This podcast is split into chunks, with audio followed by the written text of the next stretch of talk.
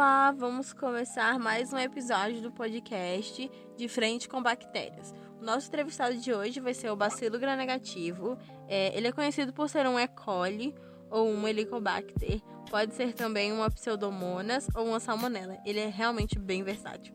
Olá, bacilo negativo! Olá, tudo bem com vocês? É, vamos começar hoje com um quadro em que você responde perguntas dos seus fãs. Tudo bem? Vamos falar um pouquinho sobre sua estrutura? Não garanto que eu tenho fã, né? A gente pode sim responder algumas perguntas. Ok, sua primeira pergunta. É, você é uma bactéria em forma de bastonete? Ah, sim, mas não só isso. Posso ser mais longo, mais delgada, mais fina, minha extremidade pode ser reta ou arredondada, isso depende da família. Ok. Sua próxima pergunta é: sua parede celular é formada por peptidioglicanos? Ah, sim, mas tem os componentes, como a lipoproteína, membrana externa, lipossacarídeos. Mas minha parede é mais fina do que a de bacilos gram-positivos, mesmo com tudo isso. Ok. É, dizem por aí que você pode até ser bem tóxica. Você pode falar um pouquinho pra gente sobre isso? Sim, na minha parede tem a, o LPS, que são lipossacarídeos. Ah, também ser chamado de endotoxina da parede. Ah, ela acaba sendo responsável pela produção da febre e até pelo choque tóxico. Ok. É...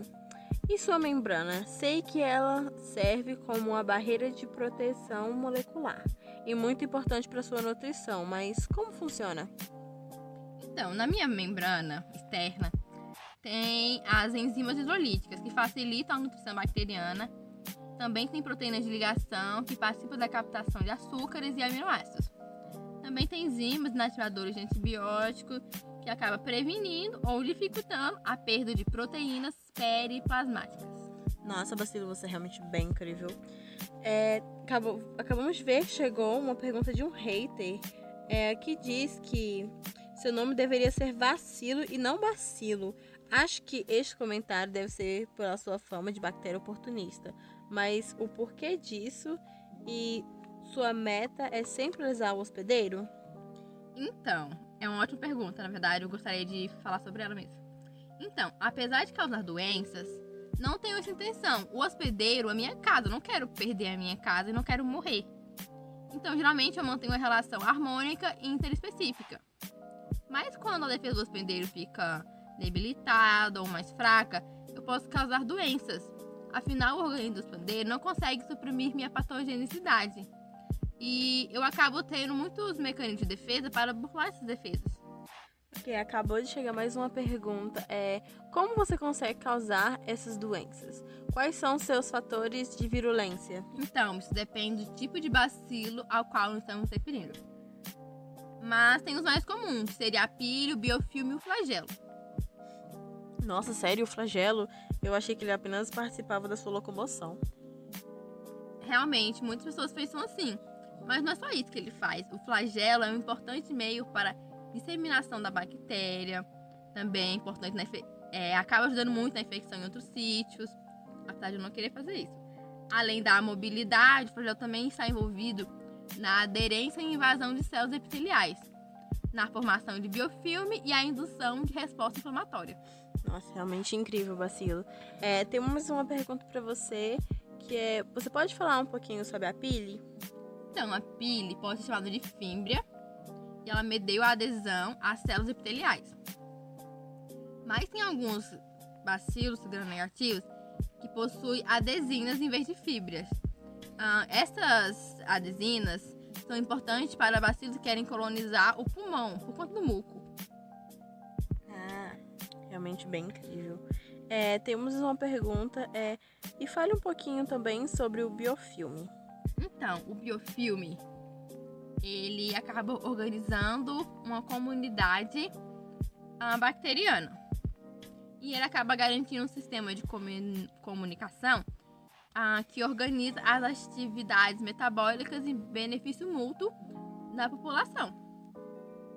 Assim, acabam produzindo uh, simultaneamente fatores de violência que facilita a disseminação no hospedeiro, ah, o biofilme também confere defesa com o sistema imune. E além disso, bio, ah, como um grupo, o biofilme acaba dificultando a, difusão de antibióticos e desinfetantes é, desinfetantes. Uh, juntos acabam, acabam sendo fortes. É bem assim essa frase, né?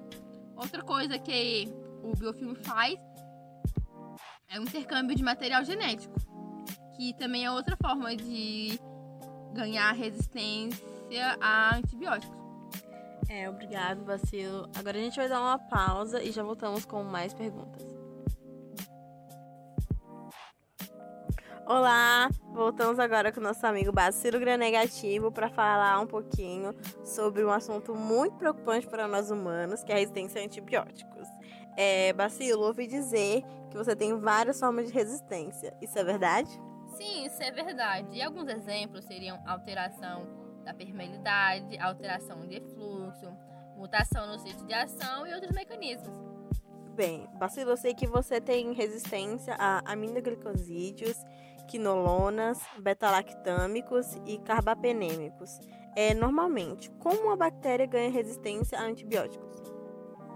Então, a resistência ocorre principalmente com as mutações que conferem proteção a antibiótico. Essas mutações ocorrem ao acaso, mas o uso incorreto de medicamentos, antibióticos no caso, acaba acelerando esse processo. Por isso que tem muitas bactérias que apresentam um, resistência a vários antibióticos. É, bem, bacilo. É, bacilo. É, você pode dizer um pouquinho é, qual tipo de mutação mais comum no aminoglicosídeos e aonde ela ocorre no bacilo? As modificações enzimáticas é o mecanismo mais comum de resistência aos aminoglicosídeos. É, e ocorre nos tramposom ou nos plasmídeos, que são genes responsáveis por essa resistência. Ah. É, bacilo, é, você pode falar um pouquinho também sobre a resistência a quinolonas? Então, a resistência a quinolonas está associada a alguns mecanismos, a alguns mecanismos como alteração de permeabilidade, hiperexpressão de bombas de fluxo, alteração do sítio de ação, que seria as tocoisomerase, e resistência mediada por plasmídios. Seria isso. Nossa. É, bastante a gente vê muito na literatura é, três mecanismos básicos de resistência aos beta-lactâmicos. É, você pode falar quais são eles? Então, esses são os mecanismos básicos da resistência aos beta-lactâmicos, que seria a alteração do sítio de ligação, que no, que no caso seriam as proteínas ligadoras de penicilina, a PBS. Também tem a alteração da permeabilidade da membrana externa, a degradação da droga através de beta-lactamases produzidas pelas bactérias. É, ouvi dizer que a diminuição da, per da permeabilidade da membrana externa pelos carbapenêmicos pode ocorrer pela perda ou expressão reduzida da, de proteínas de membrana externa, é, geralmente associadas a beta-lactamases ou baixa afinidade aos carbapenêmicos. Isso é correto? A resistência ao carbapenêmicos em microorganismos gram-negativo pode ser por isso e também pela hiperexpressão de bombas de fluxos que reduzem a concentração de antimicrobiano no interior das células e da produção de enzimas, que seriam as beta-lactamases, que, que acabam degradando os carbapenêmicos, como foi dito em cima. É, muito obrigado, vacilo gram-negativo. Um, obrigado, eu gostaria de agradecer pela oportunidade de tirar algumas dúvidas e alguns mal entendidos que as pessoas têm sobre mim. Obrigado! E semana que vem a gente tem mais um episódio do podcast De Frente com Bactérias, o podcast mais amado sobre diagnóstico laboratorial de microbiologia clínica.